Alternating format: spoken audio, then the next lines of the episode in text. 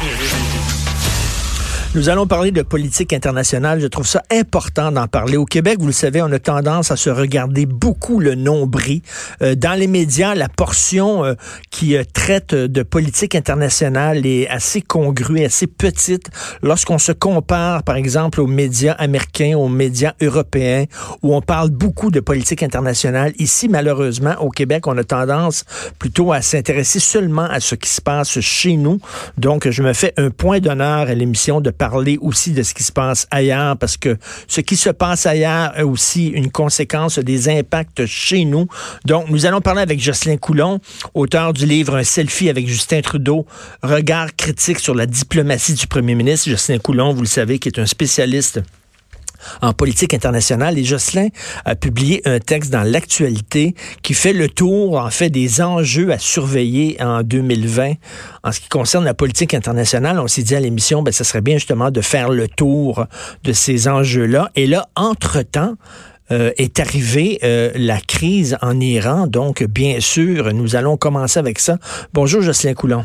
Bonjour, bonjour. Est-ce que est-ce que vous partagez mon analyse sur euh, sur euh, la part euh, la, la, part des, des, médias qui sont consacrés à l'actualité internationale lorsqu'on se compare aux États-Unis et en Europe, on, on est très narcissique au Québec, hein? Ben, c'est-à-dire, peut-être qu'on n'a pas besoin de se comparer euh, aux États-Unis ou à la France, où vous le savez, les médias ont souvent des moyens assez importants et donc peuvent consacrer de l'argent à l'actualité internationale. Mais on a juste à se comparer à nous-mêmes. Et je crois qu'il y a une, une compagnie euh, au, au, Québec qui, qui mesure les sujets qui sont abordés par les médias et qui constate chaque année la diminution de la part déjà congrue Hmm. réservé à l'actualité internationale. Donc, vous avez bien raison de le souligner. Et pourtant, et pourtant, l'actualité internationale, elle est extrêmement riche.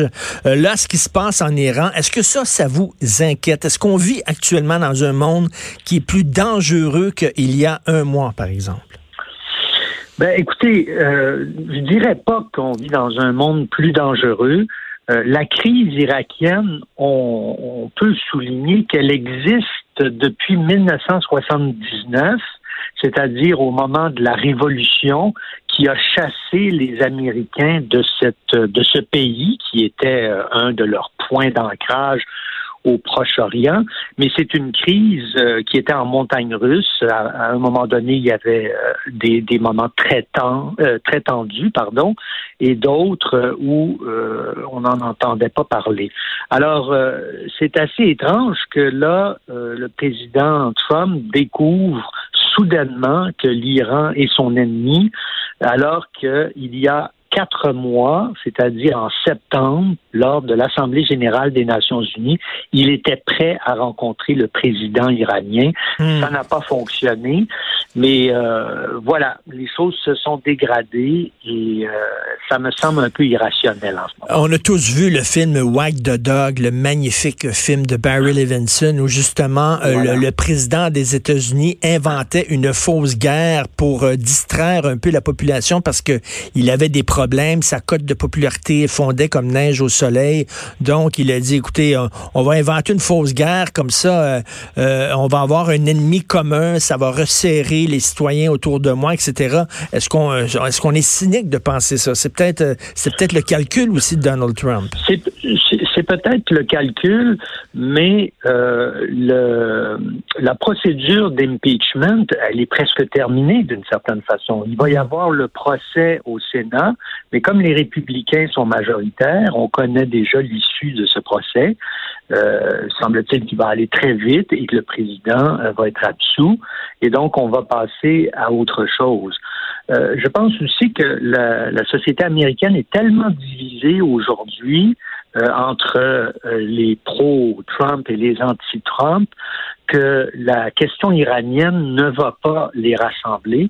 Euh, CNN hier avait un sondage, rappelait un sondage de l'été dernier où 18% euh, des Américains étaient en faveur d'une attaque contre l'Iran pour euh, neutraliser son programme nucléaire. Donc vous voyez qu'il n'y a pas beaucoup d'appétit aux États-Unis pour une guerre. Je vous parlais de CNN. J'écoutais euh, cette semaine Christiane Amanpour, là, euh, celle qui dirige le bureau euh, international à CNN, qui disait peut-être que ça fait sens de se débarrasser de Soleimani, là, le numéro 2 en Iran. Elle dit peut-être que ça fait sens, mais il faut quand même que ça fasse partie d'un plan général. Il est où le plan? C'est quoi le plan? Est-ce que c'est seulement là de l'émotion? Lui, je vais l'avoir, je vais le tuer, puis bon, on le tue, puis tout ça. Et c'est et, bon, parce qu'on connaît son caractère bouillant, intempestif est-ce que c'est de l'improvisation ou ça fait partie effectivement d'un plan général? Et c'est ça la question, parce qu'elle est bonne la question de Christiane Amanpo. Si ça fait partie d'un plan, OK, mais quel est ce plan? Voilà. Je pense qu'une partie du plan a été euh, déjà rendue publique au moment où le président a pris le pouvoir en janvier euh, 2017 et a annoncé le retrait des États-Unis de l'accord du nucléaire avec l'Iran, qui avait été signé en 2015 par plusieurs euh, grandes puissances euh, européennes, les États-Unis, la Chine, la Russie. Et euh, ça, ça a été le, premier marqueur de ce plan-là. Le deuxième, c'est d'appliquer une pression maximum sur l'Iran pour que ce pays cesse d'appuyer euh, des, déstabilisations, des processus de déstabilisation en Irak, en Syrie, euh, au Liban et au Yémen. Euh, les Américains estimant avec leurs alliés saoudiens et israéliens que l'Iran devient une puissance dangereuse pour ces deux pays-là et pour les intérêts américains euh, dans la région. Alors, euh, est-ce que ça va fonctionner? Euh, là, vous avez vu une frappe sur un des plus hauts dirigeants du régime, mais quand vous regardez la situation au Proche-Orient depuis 20 ans, à chaque fois, les Américains ou les Occidentaux disent, bon, on a éliminé un tel, ça devrait calmer le feu. Mais c'est pas vrai. Ça ben ne le calme pas. Ben on n'arrête pas de bombarder en Afghanistan, en Iran, en, ah, pardon, en Irak, en Syrie, au Liban, en, Libye, au Yémen, et ça ne mène nulle part. Exactement. Quel est le plan général? Ça mène nulle part. Euh, euh, il, manque, il manque l'aspect politique, là. Il manque tout, tout, problème, tout problème a euh, une issue politique et euh, on ne voit pas euh, où les Américains s'en vont. Exactement. Dans le Figaro, on rappelait des tweets que Donald Trump avait envoyés il y a 7-8 ans. Je vais vous en lire deux. En novembre 2011, Donald Trump écrivait Afin d'être réélu, Barack Obama va déclencher une guerre avec l'Iran.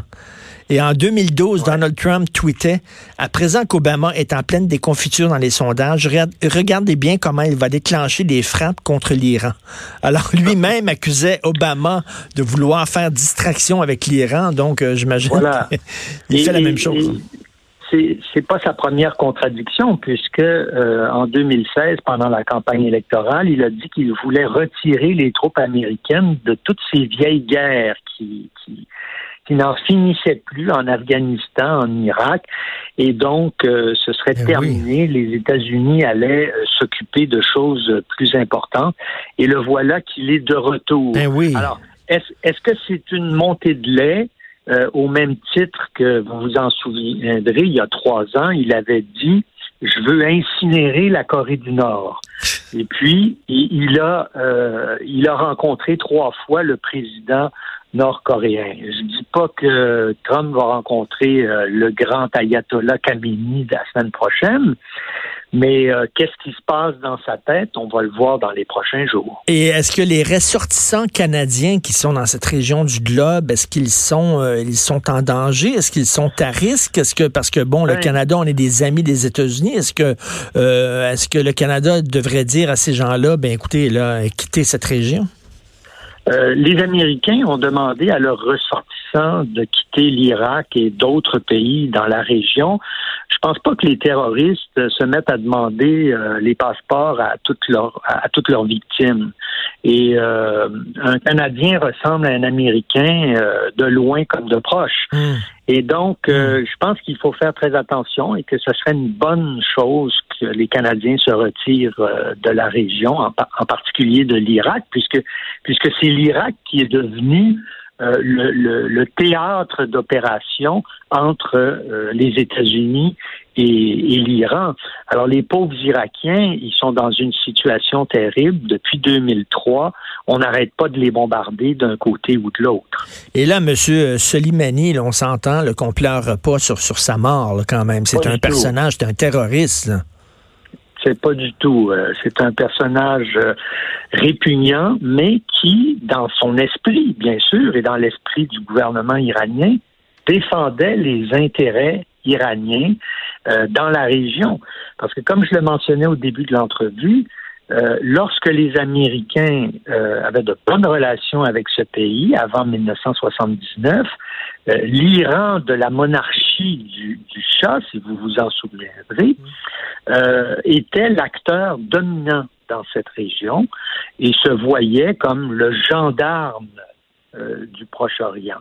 Or, la révolution, évidemment, a changé cette équation, mais les Iraniens se sont toujours vus comme une puissance régionale et qu'on devrait respecter euh, cette caractéristique-là. Mais j'avoue que je vois les manifestations dans les rues euh, de Téhéran actuellement, M. Coulon, et je suis un peu mêlé parce que d'un côté, moi, j'ai toujours cru que le peuple iranien était pris en otage par cette gang d'ayatollahs-là et que finalement euh, n'était pas d'accord avec les décisions que le régime prenait. Mais là, ces gens-là qui manifestent aujourd'hui, est-ce qu'ils manifestent de bonne foi? Est-ce que librement ou alors ils sont obligés de sortir dans la rue pour manifester? Je pense qu'il y, a deux, il y a deux Irans d'une certaine façon. Il y a, l'Iran euh, de Téhéran, la capitale, euh, et, certainement d'autres villes plus modernistes, plus progressistes, qui a voté euh, il y a une dizaine d'années pour un candidat qui était soi-disant modéré. Il y a mm. des gens qui vous diront il y a aucune personne du régime qui est modérée, mais en tout cas euh, cette élection-là avait vu un candidat modéré obtenir un certain nombre de, de voix, à tel point d'ailleurs qu'on l'a arrêté et on l'a emprisonné. Il est toujours emprisonné. Et puis vous avez l'Iran euh, plus religieuse, l'Iran des, euh, des campagnes, qui reste profondément attaché au gouvernement au gouvernement actuel. Alors c'est sûr que le gouvernement actuel va, va mobiliser ses, ses troupes et puis euh, en ce moment les opposants euh, filent doux parce qu'ils veulent pas être vus comme des traîtres à la nation iranienne. Ouais, en tout cas, tout ça est assez inquiétant ce qui se passe. C'est tout le temps qu'il nous reste. J'aurais aimé parler du Brexit avec vous. On va s'en reparler euh, plus tard parce que c'est quand même extrêmement intéressant ce qui se passe en Angleterre. Merci beaucoup, euh, Monsieur Jocelyn Coulon. Merci. Merci, au revoir. Merci, au revoir.